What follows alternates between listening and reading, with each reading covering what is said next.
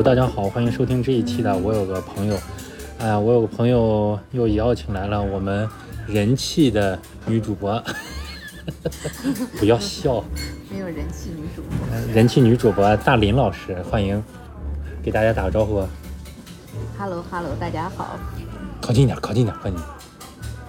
因为上一次也不能上一次了，你不是在去年去年，好吧，录过几次之后啊，我也有亲戚，也有同学，也有同事就说，哎，你这个大林啊，说话特别好听，谢谢声线声线好听。你看我这就不行了，然后普通话也标准，主要是说话毕竟是考过这个普通话一级乙等水平啊，你是一级一等，啊。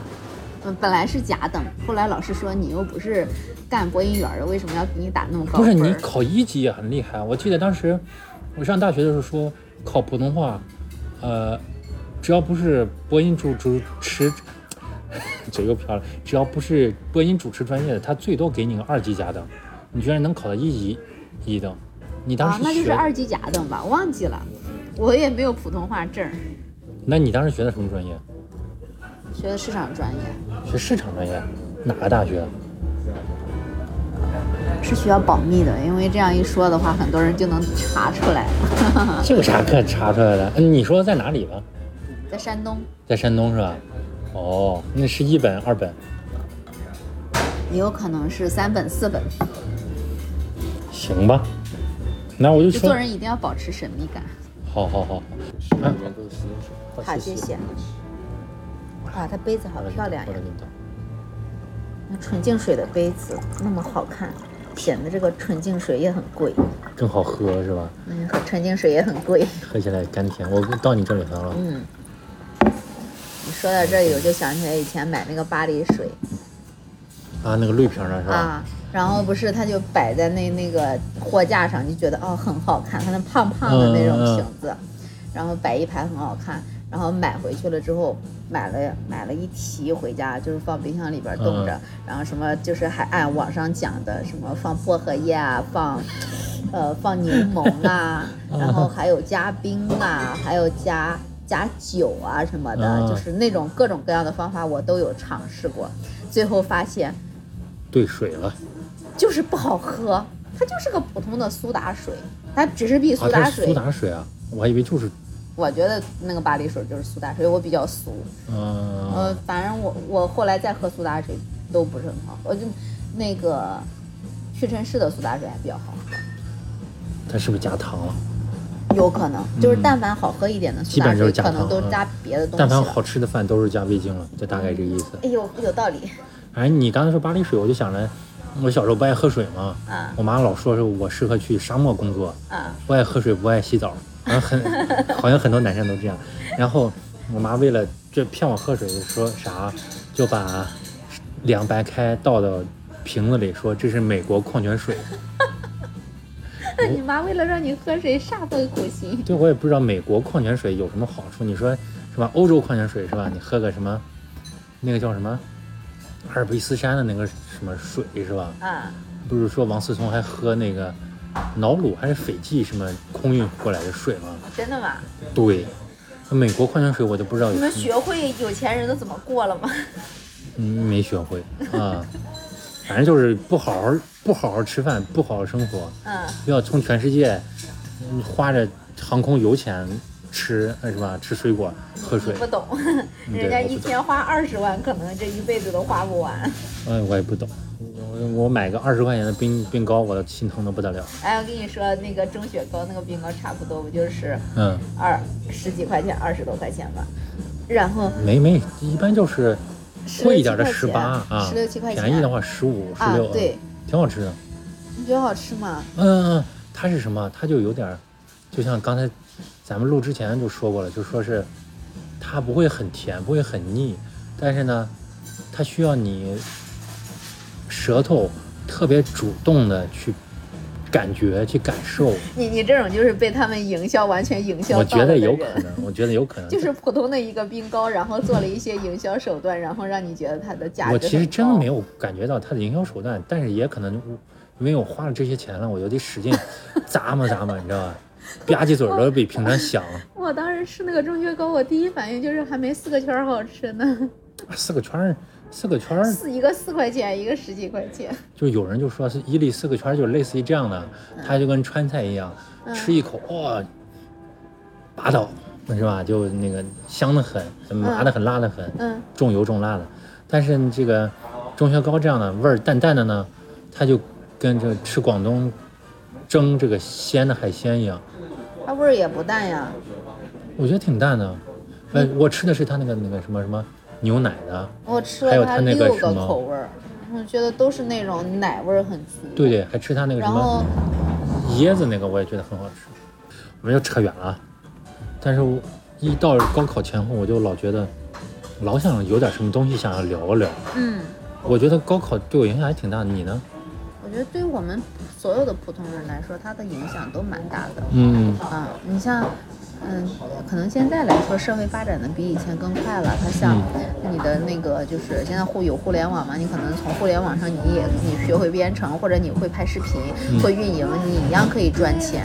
但是对于当时我们来说，我们那时候很少有网络，对吧？对，啊，然后我们大部分的人可能还是会想着去，还是就是高考是可以说是改变你后半生命运的一个呃一个一个非常重要的时间节点。对只不过是那个时候我们只是听家长、听老师这么说，我们自己并没有真正意识到这个问题。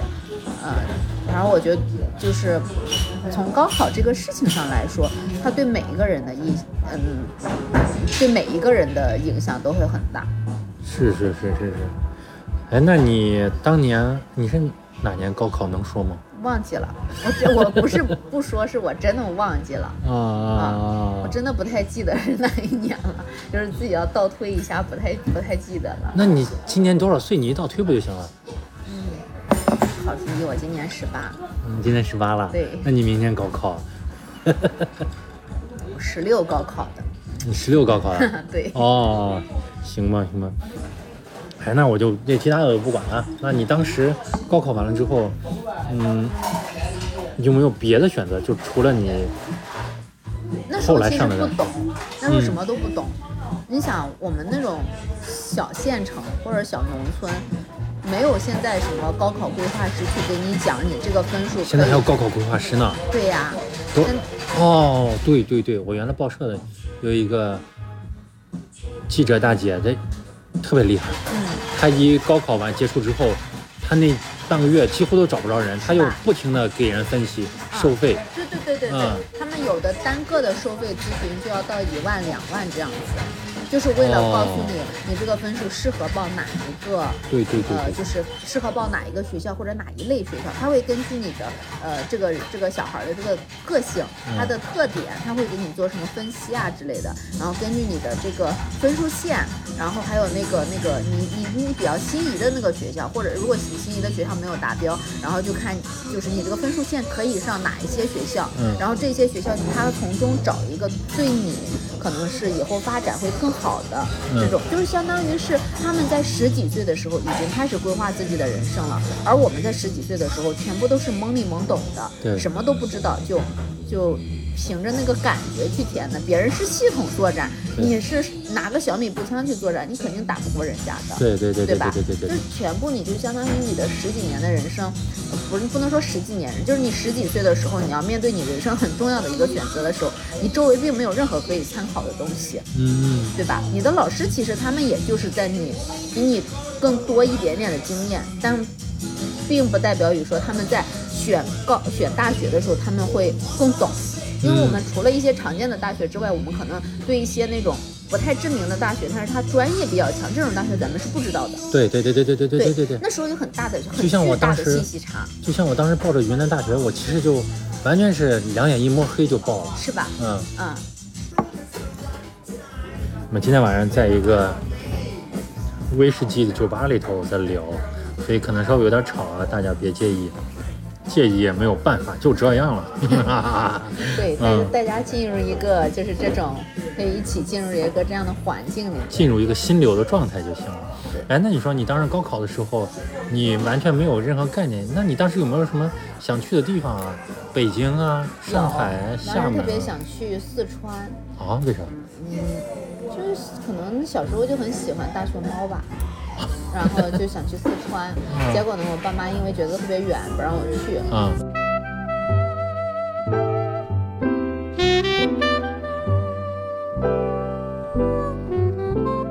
你说到这个，我想跟你聊一个我高中时候的事儿。就高中的时候，那时候我们搞那个就是就是叫元旦的时候，不是会搞文艺节目嘛？对，就联欢会年。对，那一年我们是整个就是那个应该是高，要么是高二，要么是高三的时候，嗯然后有那个就是类似于戏剧节，就是搞那种英文戏剧，还英高中还英文戏剧啊对，然后就是嗯那 Nice 时 to 候不是 you. 呃，不是，就是嗯就是那时候我不知道，我忘记了，好像是学那个课文里面有那种就是小对话，你要把那种对话变成那种演出来的那种嗯感，Thank 觉，you，Thank you。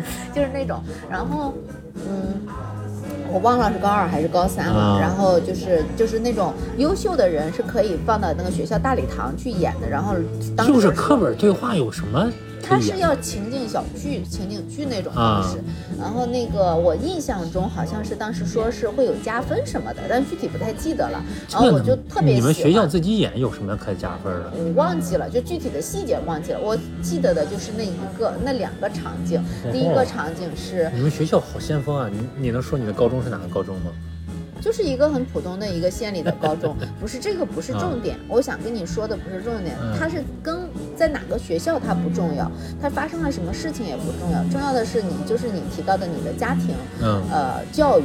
嗯我也想提提我的家庭教育。啊，然后就是当时，呃，我可能那时候就比较喜欢这些东西，嗯然后也想在这方面去，呃，就去发展一下吧。啊，然后就是去参加了这个这这个所谓的小的戏剧节，然后就组织了我们班里面的，就是我们那个组里面的那那个人，然后你是项目发起人，也不算，嗯就是我跟我们的那个组长，我们三我们四个人一起，嗯然后就做了一个呃类似于讽刺的那种小短剧，都是从课本里面拿出来，就是稍微改了一下结尾。哦然后当时就是我忘记是初赛还是复赛了，就已经很就是已经过了，因为嗯这个结尾它还挺出乎意料的，因为它是一个那种类似于反转的结尾，对。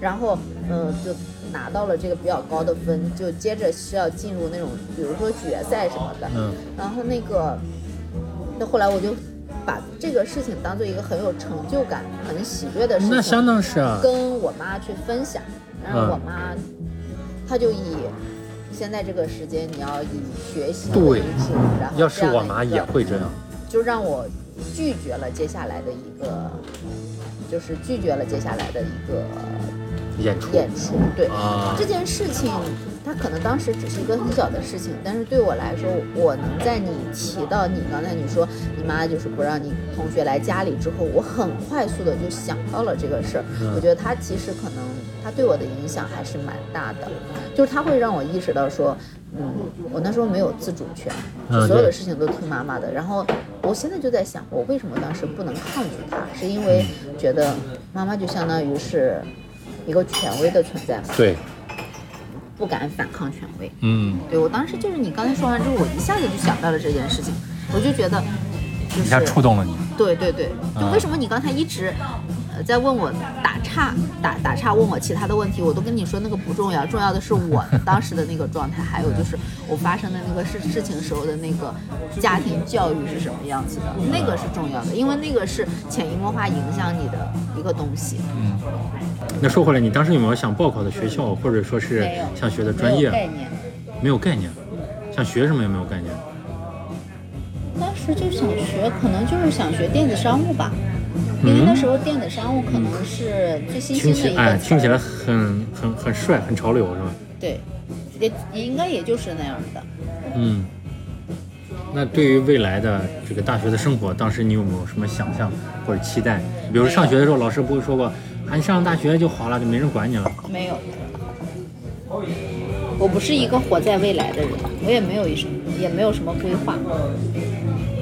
所以你问的这些问题，你你给我提纲的时候，其实我自己并不知道要怎么回答，因为我确实，我应该之前有跟你聊过，虽然没有录到播客里面，我跟你聊过，我真正的那个就是所谓的起，就是你的那个开启你的心智，是在我二十五六岁的时候，应该是二十七八岁的时候。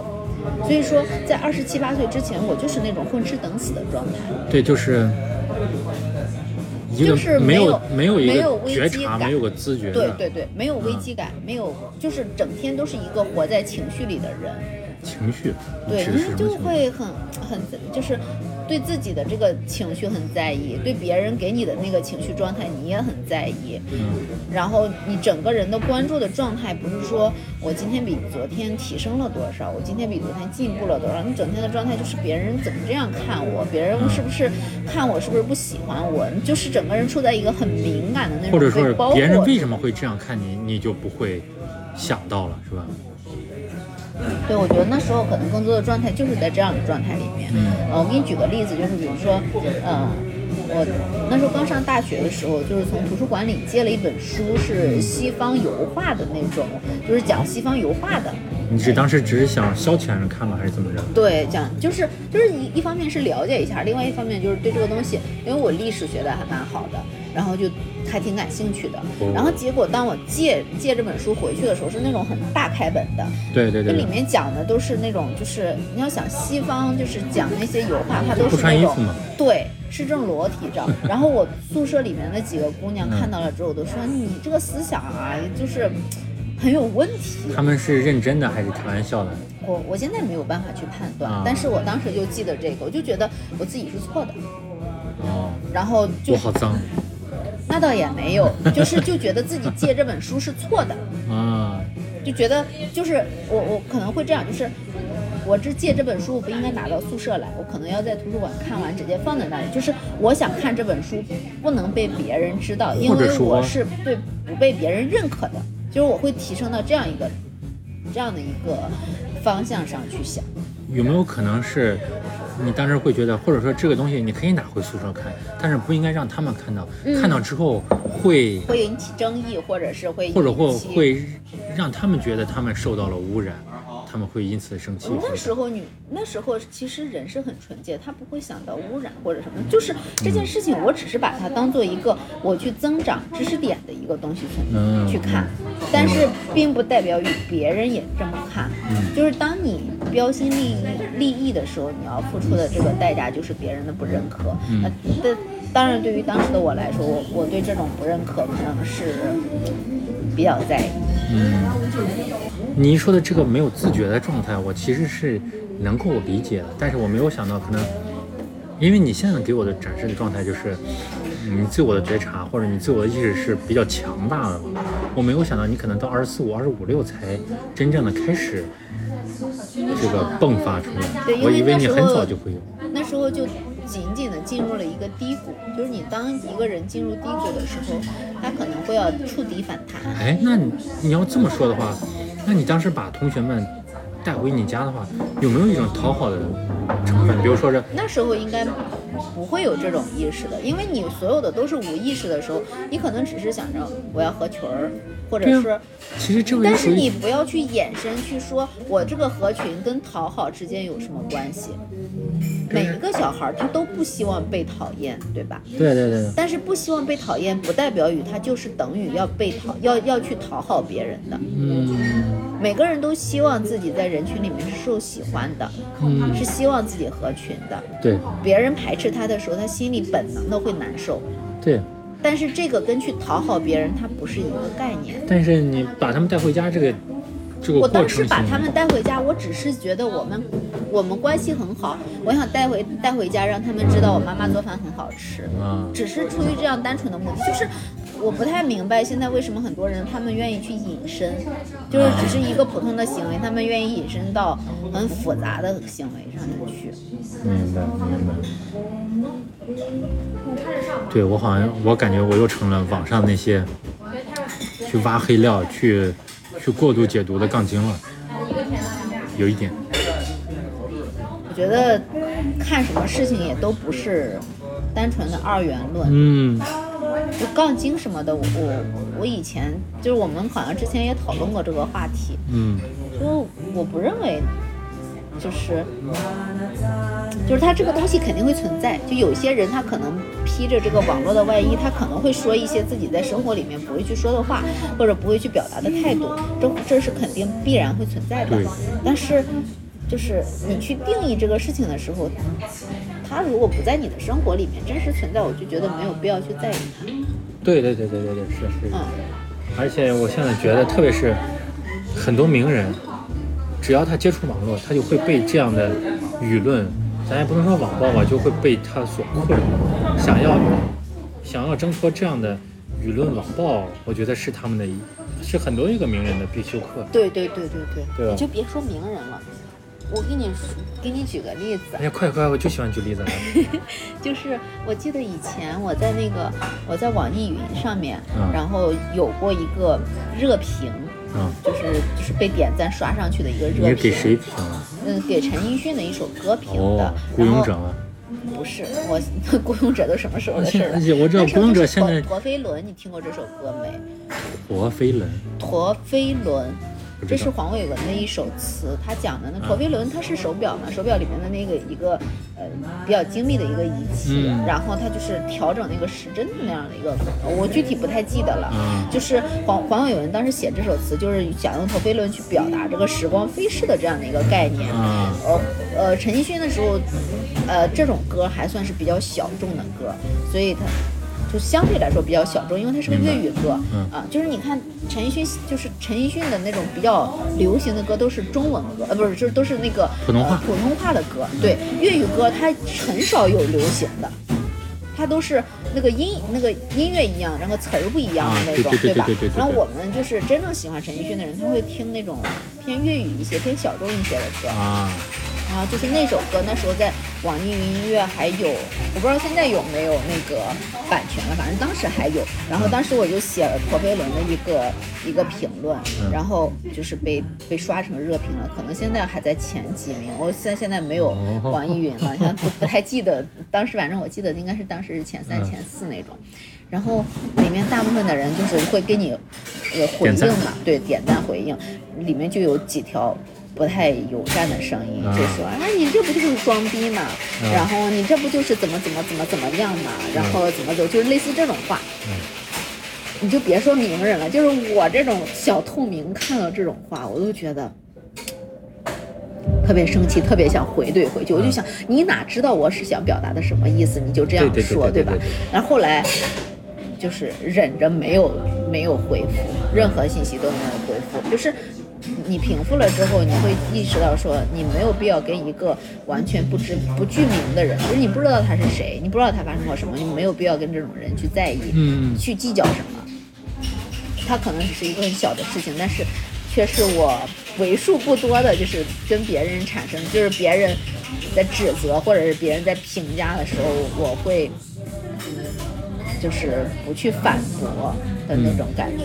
哎呀，那你要这么说，到现在我的播客也没有人给我留下负面评价，是不是实在是关注度太少了？对对对对对对对对，只能这样想。就是当你发现你没有负面评价的时候，只能证明你还没有红，要继续努力。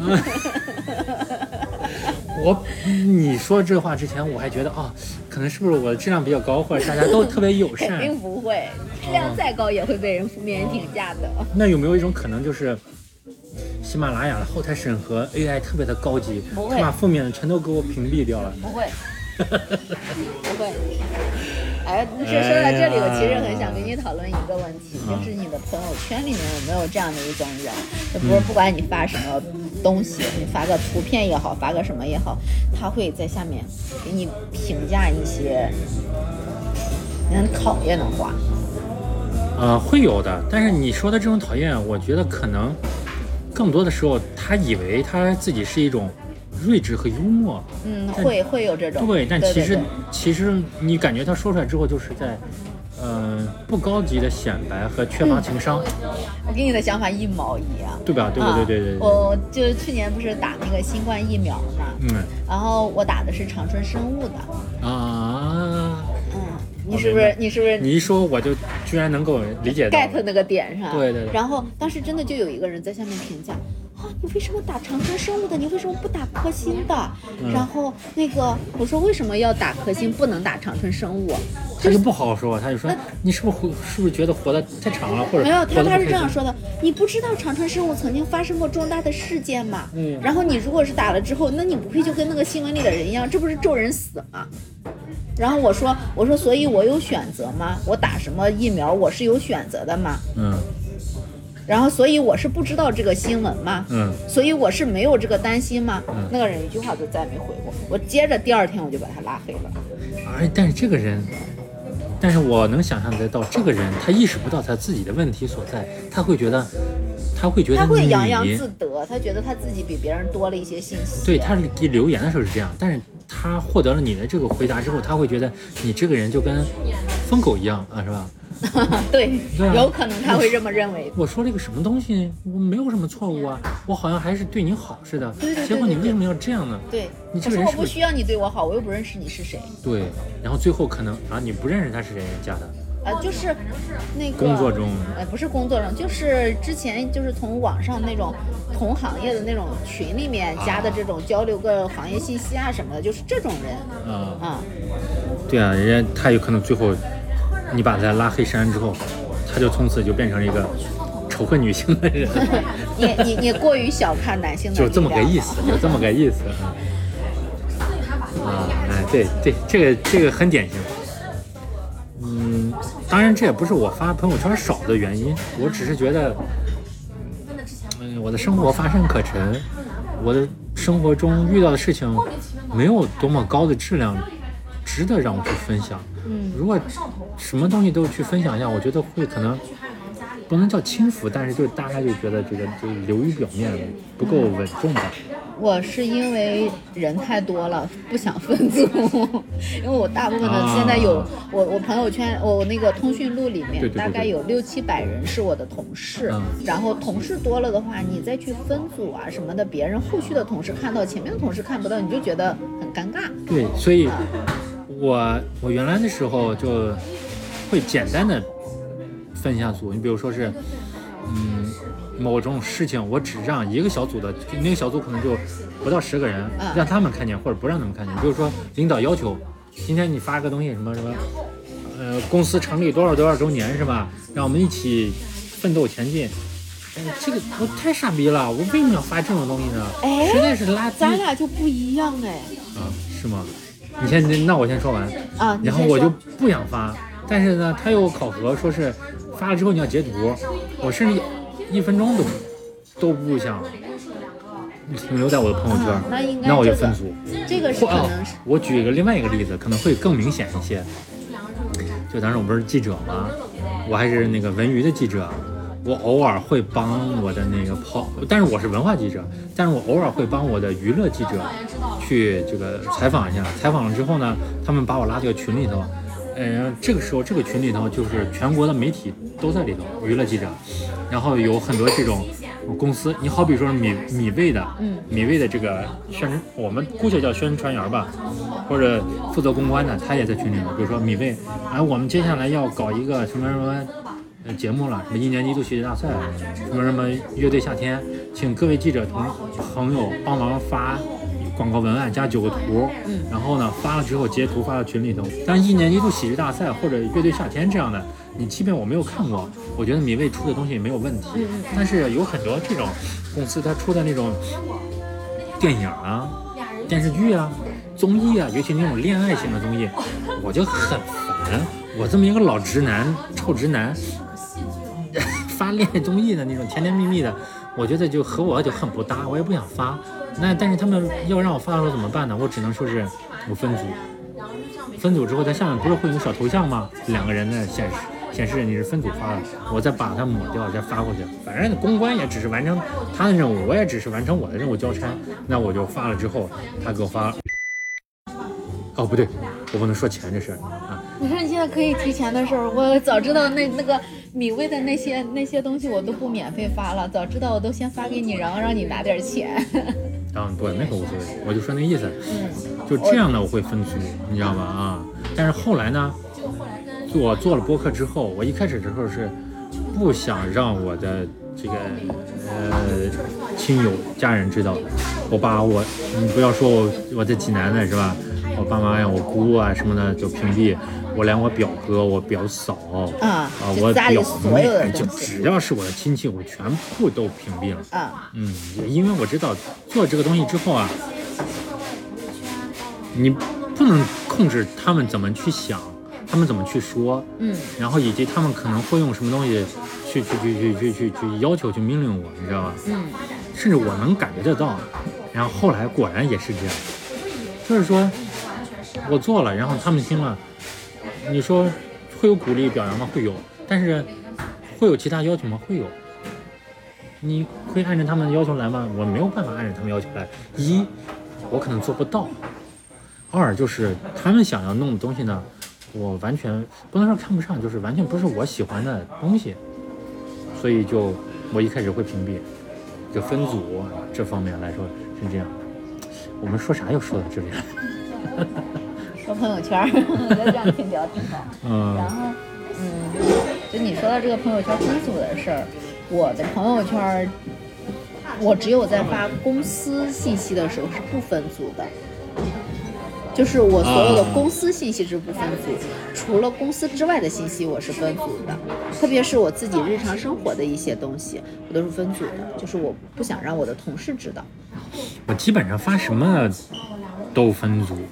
你看当然，你看，这是这是这是我我已经就变成一个月了，嗯像这种，像这种就是比较有趣的，然后我觉得还是比较符合我调性的，我会就是会分组发一发，然后像这种公司的这种宣传的，我不会分组，这种公司宣传的我不会分组。哎，那你的，那你跟我正好相反。对那你你的想法是什么呢？比如说公司的这些宣传的，因为我们两个人的工作性质、工作内容不一样，嗯。我是需要让别人啊你说知咱俩是吧？对，啊。我是需要让别人知道我是在哪里，我是做干什么么的，啊？对。你要希望业务或者什么东西来找到你。对，啊。然后让别人知道我是持续在这个行业里面待着的，然后那我我是需要向别人树立起这样一个可以说是专业或者是稳定的形象吧，我是需要定期发的，但是我的生活的话，我只需要让我的朋友们看到，对吧？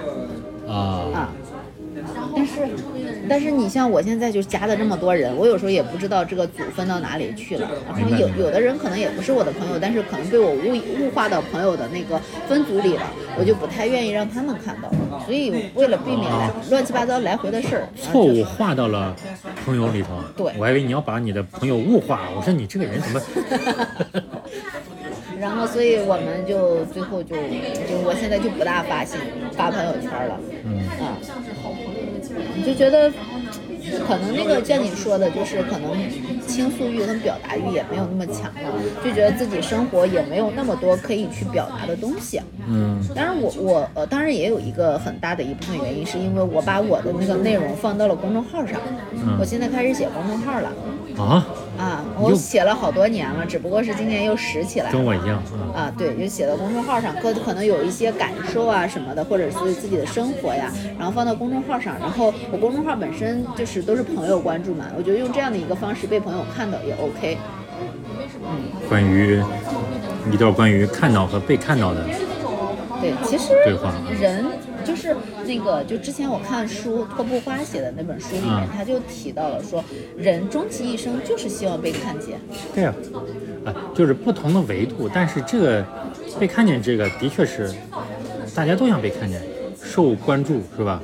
人存在在这个社会上的意义，或者存在的生活的意义，你就是希望你还你你就是第一个是还有希望，对吧？就是你对这个未来有希望，而不是说我我觉得未来没有希望，就是跟行尸行尸走肉那种感觉。第二个就是你知道有人在关注着你，在爱着你，就是这个爱是广义的嘛，嗯就是你这样。就是你会愿意持续的往下走。你说现在生活压力这么大，然后你怎么能每天保持这种好的状态？就是因为你还是觉得你活着有奔头，你干着这个事儿有奔头，对吧？是，就是就是那种缺乏朋友的人最容易出现问题。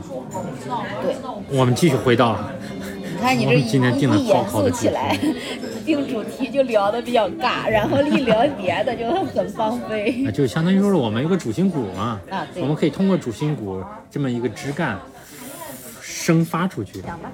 那不然我们刚才接续的是什么？啊，还能继续聊，忘了不。知道呀，忘了。你说，哎，那你现在工作这么忙，你会失眠吗？这时候我就要给你推荐一个神器 app。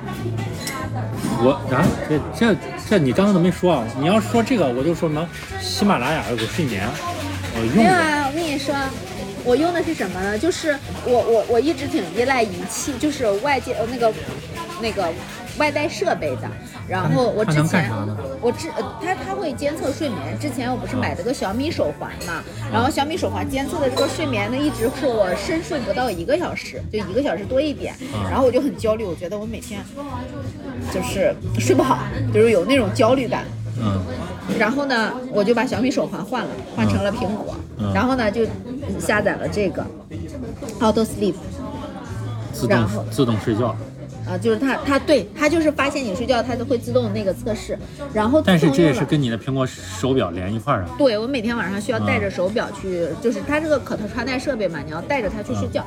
然后呢，自从有了它之后，你可以看一下我的深睡眠呢，一下子就提高了，然后我就很开心。这就是当你的深睡眠开始多的时候，就是以前是一个多小时嘛，现在两个小时，有时候甚至能达到两个半小时。你一说这个，我想起来一个东西，就是说是统计的口径不一样。对啊，然后你的心绪完全不一样。我我我不会失眠，但是我会凌晨两点多的时候嗯忽然间被惊醒。我不知道你有没有那种感觉，就是你睡着睡着突然间惊醒，就是是因为是你的心血不是，是因为心血供血不足，然后就导致的，就是是你的心脏不太好导致的。哦我是经常会这个点儿醒。累了也。不是，就是这个原因，就是我这个毛病已经是好几年了。然后我一开始以为是只有我自己有，后来我跟我爸妈去讲这个事儿，后发现我我爸爸家这边的亲戚，就是我的这种叔叔、呃伯伯这种，他们也有类似的情况，就有可能是我们家这种有点类似于家族遗传的这种对对对情况。而且我之前去医院检查过这个心电图，然后那个医生说没有问题，就是不要让我有自己不要有太大的压力。他跟我说，即便你晚上半夜这个时候醒来，你什么都不要想，继续睡。嗯，因为人半夜醒来的时候，他会不自觉的，就是想，哎呀，我要赶紧睡，或者是我要起起来看看手机啊，或者是去上个厕所什么的，他会下意识的会有这些动作。但是那个医生就跟我讲，他当时给我开了一瓶，开开了一板那个类似于安眠药的那种药，但是他说这个药只是你的一个安慰剂，你不要吃。那个医生就这样跟我说的，你不要吃，还告诉你这是安慰剂。对他就是他说你，因为我当时很焦虑，就是我我就觉得我这老半夜醒，会不会是心脏有什么问题？我还那么年轻是。物理意义上的安慰剂，还是嗯那种意义上的安慰剂他？那个药就是正规的从医院开出来的药，我忘记叫什么名了，就一直到那个它过期我都没有吃。它就是一个助睡眠的一个，就是但是它不是安眠药它的功，能就是安慰功能。助睡眠的，它是正常的，它是助睡眠的功能，但是它不是安眠药。我以为是跟那个沙漠里头灌满沙子的那个水壶一样。呃，不是不是，他就是助睡眠的，但是他就跟我讲，就是在他是觉得我特别焦虑，就有这种一点点的睡眠焦虑，然后他就说你不要吃这个药，然后你就是半夜醒了之后，你去做什么动作，你就什么都不要不要做。这个后来就是他跟我讲，这个就叫心悸，就是你的心血供供供应不足，然后才导致的这个情况。哦，当然，这一肯定也跟身体素质有关系。这这呃对，但是我问一下，就是这种心悸，它可能会导致你的身体在那个时候会有些变化吗？这会不会影响到你的梦境？不会，就是当时那个时候会不会做一些什么可怕的或者紧张的梦？没有，我很少做那种，就是有时候你会做那种坠落的梦，但是那种坠落的梦不是在，就不是在这个时间点儿，我这个是在时间长个儿的时候。不是，就是刚刚睡着的时候会有那种坠落的梦，然后这种时候的梦境就是呃不是这种时候，就是你深睡时候突然被惊醒的这种，就纯粹是因为你的身身体原因导致的。嗯，啊，刚才说说到是说到这个 Auto Sleep，就是我自从有了它之后，就是我的我我我自己就每天早上起来第一件事情，我就是看一下手机上的那个深睡眠，嗯然后一看两个多小时，我就很开心。它可能也是一个安慰剂的作用对，我就想说，你换了一个东西，你人也没有经过什么锻炼或者是调整啊但是它就是让我觉得很开心，我的睡眠压力就小了。啊。那你要这么一说，这个根据统计口径的不同，可能这个某某某某工作就嗯完全是两个不同的效果。对我，我其实一直那大老板就会很开心，原来也是给他个安慰剂的效应，是吧？这个你不要延伸好吗？这个我就仅仅想说，就是就是你可以让自己开心的方法，可能只是说你换一个穿戴设备。甚至哎，就是我想起那个经典的笑话了，就是说这个孩子一直班里都是第一，这样很难听嘛。但你换一个统计口径，他的成绩一直很稳定，对，对吧？然后他的爸妈一听，哦，我心里好像还得劲儿一点儿了，是吧？就是你说说话要口吐莲花。对，是说话的艺术。因为我就觉得挺挺有意思的，嗯就自从我买了苹果手表，我就是觉得我的睡眠压力没有那么大了。就是即半，即便我半夜醒过来，起码它这个就是我的这个这个这个手表上是监测不出来我半夜惊醒的那个状态，就是它会给我很大的心理安慰，不是让我，它不像小米太精确了，我半夜醒了两分钟，它也给我记上半夜会惊醒，而且那儿标了一个很黄的，很就是很明显的黄色。你这么一说啊，小米就是什么？小米就是一个爱说实话的，但是是让人讨厌的家伙。但是呢，苹果呢就是什么都是是是是，好好好，对对对，但是我从然后呢我从那主子就个很开心。不是我从那个知乎上去看那个就是评测嘛，嗯他们说反而是这个 Auto Sleep 是。就是是这当下的睡眠软件里面做的比较好的，啊、就是它的这个精精准度什么的也会也会很高。如果不是因为你说了苹果这个品牌，那大家可能会觉得是不是我们收了广告费？其实并没有。我说我也不介意苹果给我们打点儿钱，还有 Auto Sleep 也可以给我们打点儿钱。不用想了，不用想了。万一呢？人要总要有梦想是吧？Auto Sleep 我都不知道是中国的公司还是国外的公司。行吧，高圆圆，我很喜欢你，你看看有没有机会咱也嘎咕嘎咕。哎，那估计没机会了，赵赵又廷不放。人家有梦想吧？是是是，嗯，我刚才为什么要说失眠？是因为我高中就失眠了两次，第二次就是高考前我失眠了。我问你，高考前有没有失眠？哦，你看吧，我绕了一下，绕到这里。好像失眠了吧？不记得。那你高中，因为我就失眠过两次，所以我记得很清楚高中是学渣呀，然后啊，所以就学渣就无所谓。学渣就无所谓吧，我觉得那时候高中沉迷于写小说，哦，后来呢？写了多少字？写了好几本呢。那时候没有电脑，都是手写的，你知道吗？就现在还在吗？呃，在老家那个还在是吧？对，没有比较稚嫩。没有泡水，没有被老鼠咬。嗯，没有，但是就会有那种字迹不清晰的。我当时我记得，当时还发表在那个还发表了？嗯一个济南的一个杂志上面，然后还有六他问你十块钱收费了吗？哦，他给给了六十块钱还是八十块钱的，那时候已经哦算是一笔巨款了。但是这笔钱至今都没有到我手上，因为那时候是通过挂号单的这种形式。对对对对对，吧你收到一个单子，然后到邮局去对对对对。，但是当时我同学告诉我说，我有个挂号单，让我去那个传达室去领。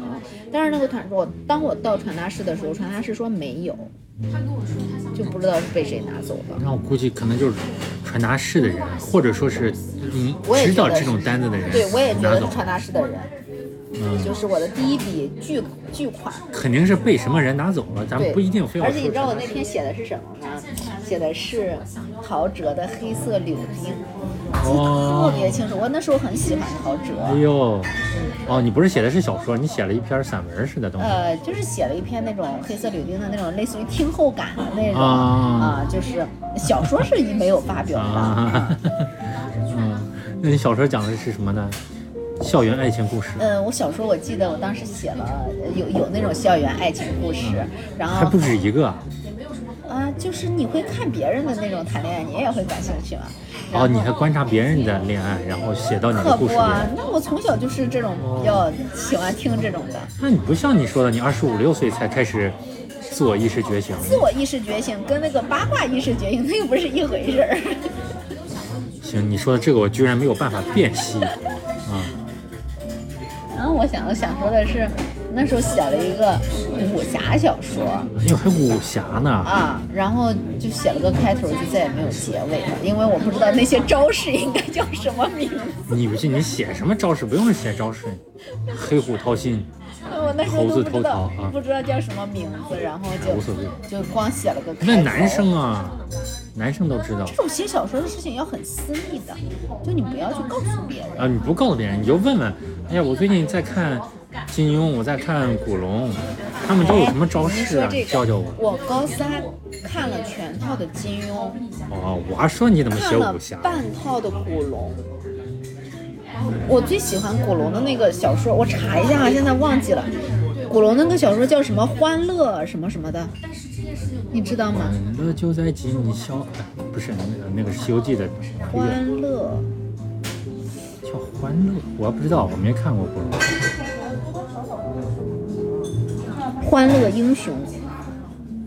古龙写的《欢乐英雄》，那时候特别就是，当我的同学们都在很喜欢金庸的时候，嗯我特别喜欢古龙，然后好像还有梁羽生，对，还有一个人叫什么这？个还有一个人叫什么？叫什么安的？温瑞安，啊，对对对对对对。然后我当时就是，大舌头都念不好，温瑞安。就是反正我当时就是特别喜欢，嗯，这三个人。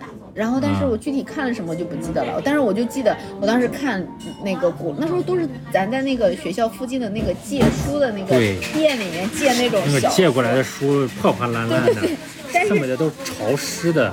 哦，我真的特别喜欢这本书，我应该是那几年我每年都会看一次。哦，欢乐英雄啊，我下个星期的小说有着落了。我不喜欢古龙，但是呢，我喜欢看金庸，但是呢，就是我写的小说，不是不是，我写的日记里头会编那种武侠故事嘛。啊当时因为也早恋嘛，就心里心里有那种如火的劲儿劲劲儿啊。然后写了日记之后，语文老师居然说我的文字像古龙，啊，嗯，但是我至今也没看过古龙。你至今还没看过啊？对啊，我顶多小的时候看看那个《楚留香》，但是你看完了就完全都忘了，光记得郑少秋成天拿手指头搓鼻子、鼻翼旁边你是个。你是看的电视剧是吗？对，我没看过小说啊，哎呀，那你真的是青春很遗憾呀，你要补一下。这不需要补了，真的是因为就是说这个东西错过了，就真的错过了。为什么但是你？补的时候，你心里边还是觉得会很不是我不，我我也不是说盲目的反对你啊。啊啊，请请大家不要呃网暴我，当然欢迎大家网暴，也没有人暴我。我为什么要这么说呢？是因为很多东西，我应就是很多东西，你应该在合适的年纪去看，它才成为你的青春。但如果这个东西你长到了，比如说像我现在这个年纪去看，就没有办法去补，完全没有办法补。为什么呢？我有正反两个例子，就是一个就是我初三、初四的时候听，你们还有初四对？我们是五四制，五四青年嘛。哦，五四制我说五四青年，你应该啊一下。为什么要啊一下？你可这个梗太烂了。好吧，就是我初三、初四的时候，那个呃，陈小春有个专辑，好像是叫《头号男友》。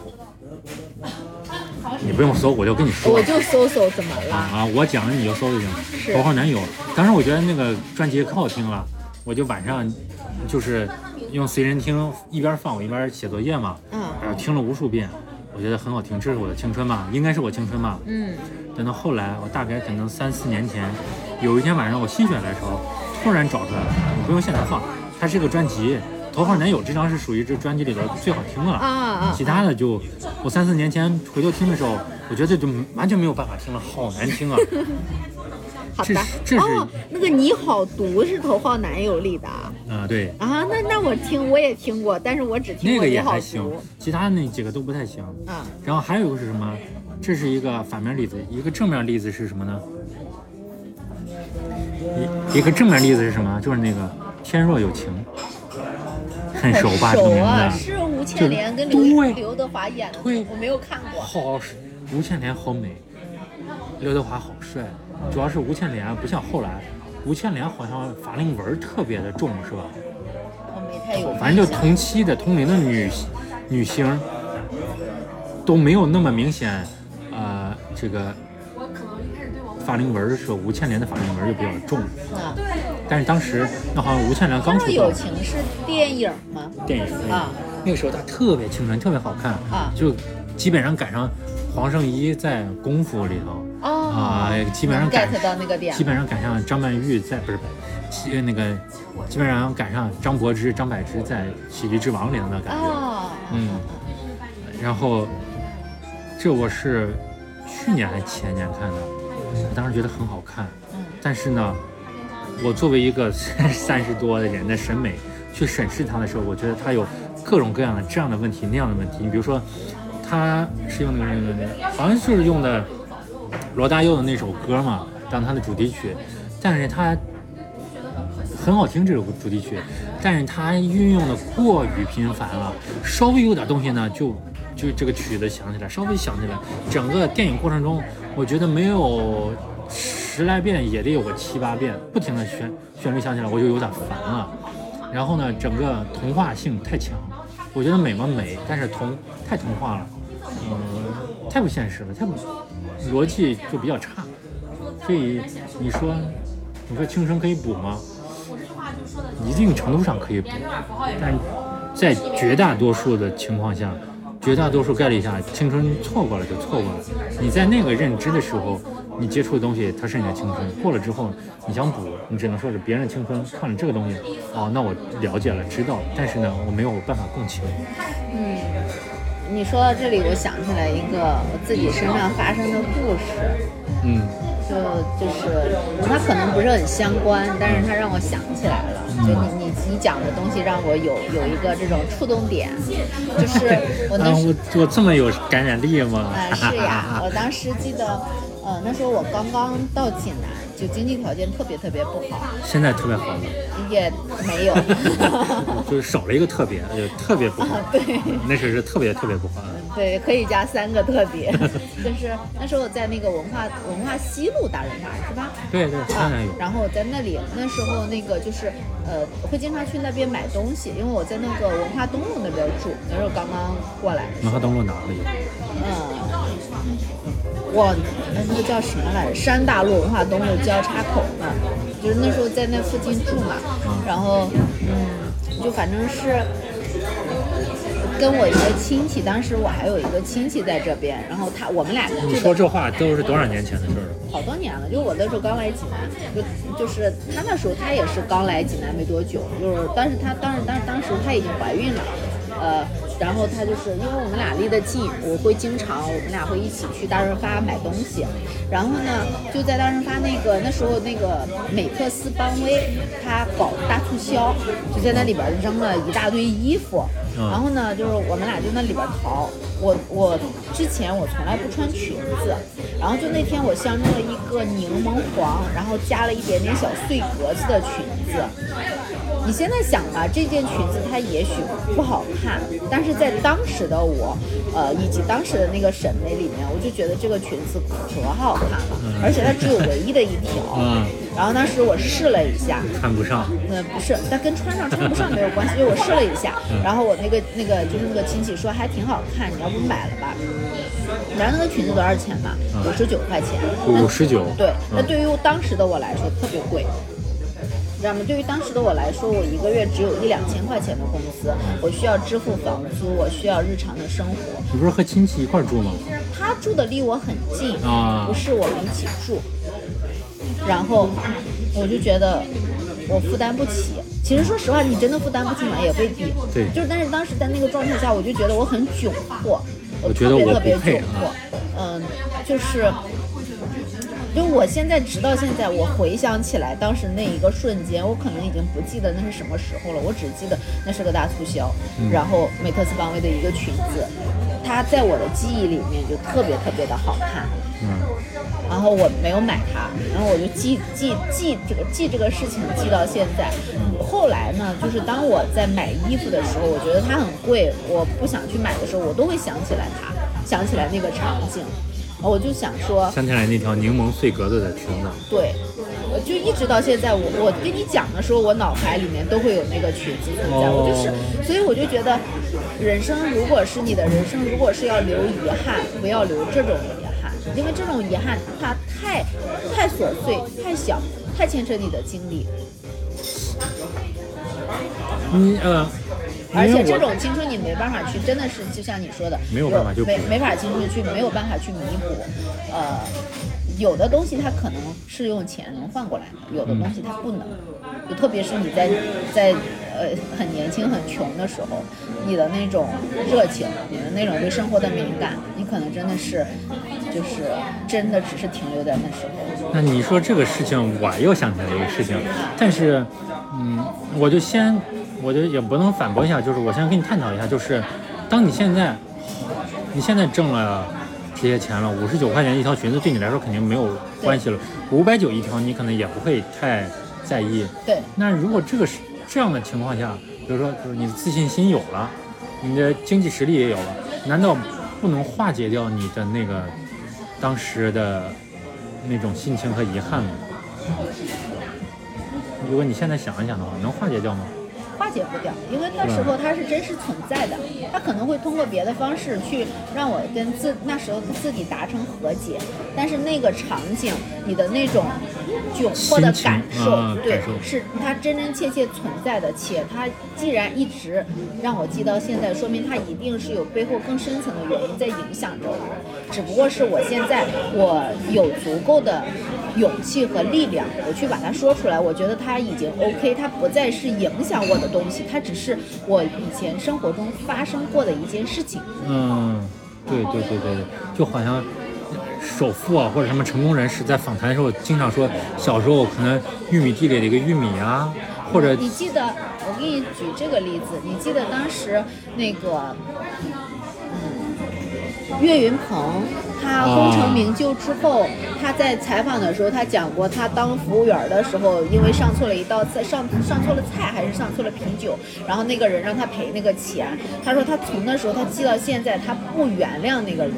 嗯那当时说的时候，他还就是就是眼睛都都都湿润了，要哭的那种。我当时就是挺，呃说实话，我特别能理解当时他说他不原谅那个人的那个感受，就是哪怕他已经功成名就了，他依然对当时那件事情耿耿于怀，因为那件事情真实存在，那件事情对他来说是真实的受到了伤害的。他可以选择不原谅，对然后他也可以选择，他直到他功成名就的这时候，他还记得那时候的感受。对，因为就像是说，因为你对这种，因为我们现在老觉得不要给物质的这些东西留下遗憾，但其实我我说完之后，你帮我分析分析，是不是也算遗憾？就是我小的时候，虽然家里有游戏机，但是是那种最基础的那个小霸王那种，是吧？只能玩玩超级玛丽什么的。啊但是等到到我小学五六年级的时候，外面就已经有各种高级的游戏机了，你知道吧？就是说家里那种小霸王呢，它属于八位机，外面的市场上已经流行的十六位机了，再过了一阵子，三十二位机也出来了，你能明白这个概念吗？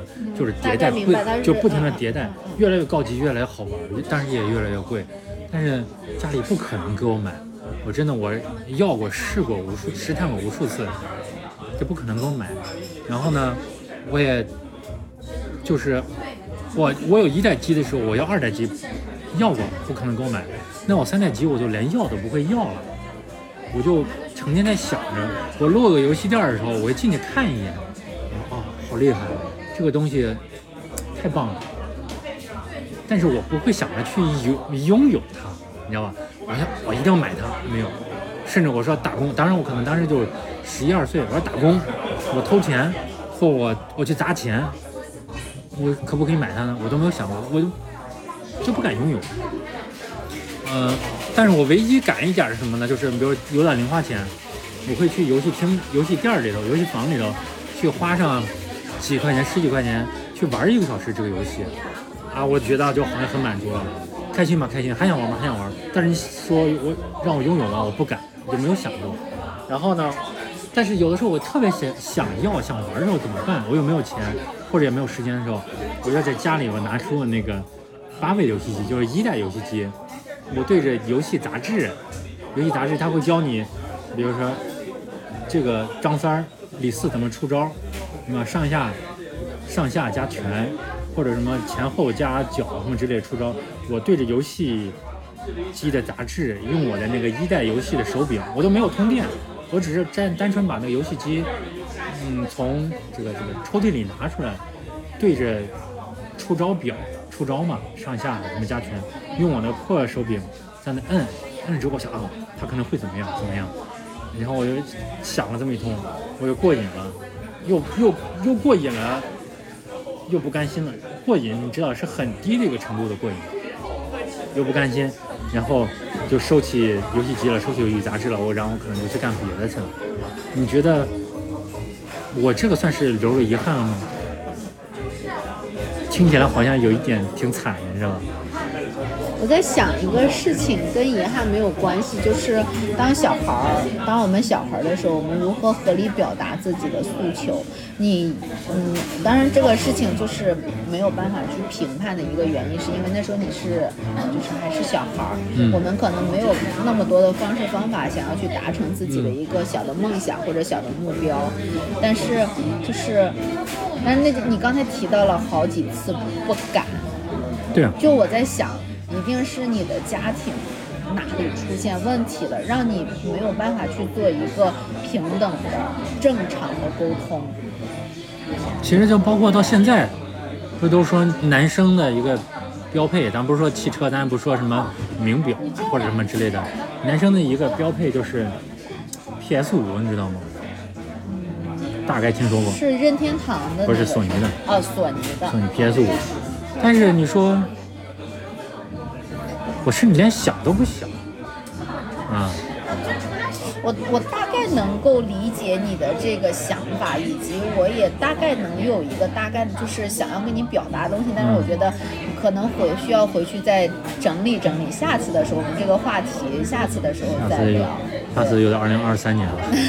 可以啊，希望你的节目还能活到那个时候。你难道不应该觉得羞愧吗我？羞愧什么呀？我第一季已经结束了呀，我第二季什么时候开始看我呀？我还有四期存档的节目没有，还有四期没有，剪我的天哪！我有四期，一期、两期、三期，呃，确切说是四期半哦，啊。然后就是第一季算是我画了个句号嘛，啊，画了一个不太完美的句号。然后还有四七，对，没有剪，我就觉得剪太麻烦了，不太愿意剪。哦，你要觉得麻烦不行，我介绍人给你剪，我我抽成。啊，那就那就不用了，我我还得往里掏掏钱。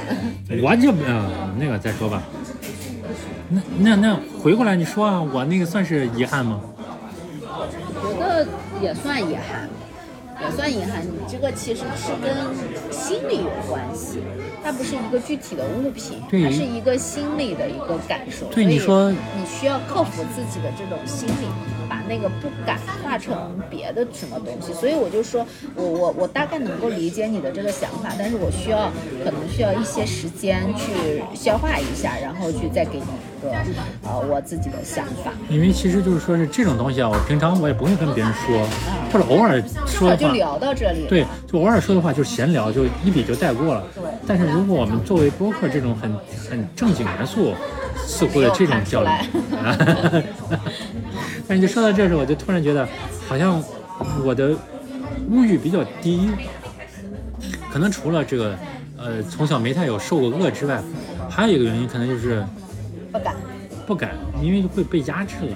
你比如说，嗯，好衣服、好的电子产品，嗯，好的汽车，哎就反正就任何东西，我都觉得没必要。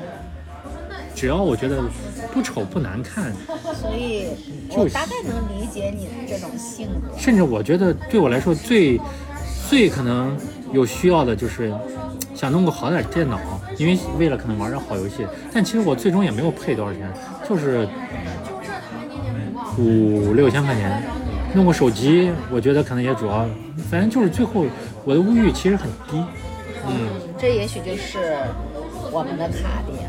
也可能是卡点。你比如说，就是我说的那个，我二代的时候，二代我想买二代游戏机，我提过要求嘛，但是肯定是被呃顶回去了嘛，就会被否了。有，但是这个念想我在很多年之内没有灭过，没有灭过是什么表现呢？就是有两个表现，一个就是有一年春节的时候。这个这个照例会有亲友来家里走动嘛，给我红包，是吧？我就收了几个，嗯、最后我一算，有九百块钱了，哇，有钱人、啊！哦不，有一千块钱了。这但是那个二代游戏机呢，只要九百块钱就可以买啊。，你还剩一百块钱。当时我很兴奋，你知道吧？我甚至都觉得，啊，高原看上我了，这这这不会是真的吧？就那个打开意思就是说是，我觉得不敢相信，你知道吧？我觉得梦美梦要成真了嘛，啊结果果然，我妈就问我要钱了，而且基本上基本上把数字也说说出来了，那我就只能把钱都给她了，我就老老实实就给了。所以这个梦就破灭了。刚才我说是第一个，第二个就是，因为我在小学的时候有个同学，可能家里有俩骚钱，但是呢他见识比较少点，我当时就跟他说，呃，他说要去玩什么打什么什么超级玛丽那个一代游戏机，我说我都玩二代啦，因为当时叫世嘉嘛，他都不知道什么是世嘉。然后后来就是小学毕业了之后一两年，我突然有一次在街上遇到他了，他说，哎。你去我家玩吗？我买那个二代游戏机了。当时我心里闪过一丝不快，虽然他可能，他我觉得他不是炫耀，他可能也有可能是炫耀啊，无所谓。无论是不是炫耀，嗯、也可能真心的想邀请我去玩，但是我心里有闪过一丝不快，大概就是说是，要么就是你炫耀什么，要么就是啊你你过得好了，我肯定不开心。然后我就说，我都不玩那个啥了，我玩三代游戏机了。然后他又问那个感觉就是想问我三代游戏机是啥，然后我也没给他说，我就走了。所以这大是我两个你是一个会先把人往坏了想的人，对呀、所有的事都是这样。应该说我，咱们接触这么长，这个可以不录，就是嗯咱们接触这么长时间以来，我的一个感觉就是，也不一定说我往坏了想，就是说我不会把它往好的方向去发展。如果它要向好的话，那我可能会，嗯，我只能说是在不断的接触和改造他的过程之中，我去发现，而不是说是一开始接触的时候，我觉得哦，这是个好人，呃，他不是图我钱，他他就是真诚的想和我交朋友。如果是这样的话，我是不会的，我顶多说是接触久了之后，我可能会下个判断说他可能是个好人，他就是想跟我交朋友。相反，我觉得你这样挺好，因为你这样不断是发现人的惊喜，而我这是不断觉得这个人不 OK。但是如果不去发现的话，那么你你会有比我好，你会觉得这个世界很 happy 啊，很阳光，很开心的。可是就是人跟人之间的接触，为什么一定要图什么呢？你最起码也也要图个开心吧？你总不可能跟一个让你讨厌的人，他又不给你钱，什么都不给你，你还非要成天跟他在一块儿？那肯定不了呀。对啊那不就是讨厌的人就那就所以最最起码图个开心嘛，图个愉悦嘛，图个不讨厌嘛。嗯，不行啊，本来今天是要聊你的高考，怎么拉拉杂杂的一堆，因为太久没见了，所以有很成了互相啊、成了互相展示内心脆弱的东西了。那也不是脆弱，啊，走心了，脆弱了，走心了，对，对吧？刚才你说裙子的时候，你是不是有一那么一瞬间，有点想要，觉得委屈，想要抱住自己，觉得抱住胖胖的自己嘛，嗯。那也没有，因为我能跟你说出来，就意味着这件事情基本上可能过去了。我已经化解了。对对对。可能是通过别的方式，但是这件事情我还是刚才那句话，就是这件事情它还是真实存在的。对，啊，只是说我它会永远存在。对我去把它表现出来了。啊，然后我就可能下一次我会再遇到类似的事情的时候，我会意识到说，如果我喜欢它，我不会因为当下的价格贵而不去买它。嗯啊，我可能会呃在在购买什么东西的时候，我会觉得我要更果敢一些。嗯，我哎又又打岔了，我就说刚才说到那一瞬间的时候，你的泪腺有没有工作了一下？嗯，没有。你没有工作吗？啊，那就行。我现在，不是你知道，就之前有一个，呃，比喻是说，人不要变成橡皮人，橡皮人，就是，哎，不是橡皮人，就是什么，就是那种没有什么太大知觉的人，因为你把你的那个感受啊什么都包裹起来了，嗯就是你的那个对自己的感觉，哇，这是彩虹，哦，大家不知道，我们聊着聊着天的时候，灯光打到我们桌子上，形成了一道彩虹真的是彩虹。啊！这是意味着我们的生活要变得五彩缤纷了吗？你从哪儿打过来的哥？你不用在意从哪儿打过来的，好看，它打到我们生活中我以为要是我的五彩那个缤纷了，手表折出来的，结果发现不是。嗯，对吗？是不是好的兆头？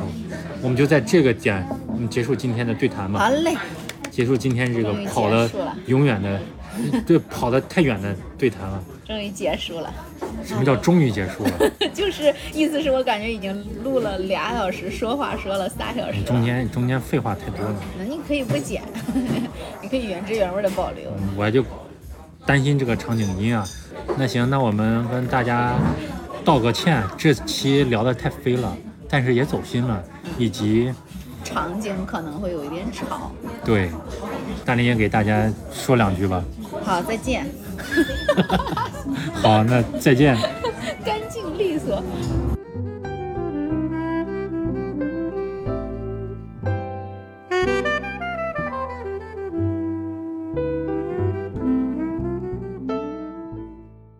Hello，大家好，欢迎收听。说说 Hello，说 Hello 有点俗气。那就说吧。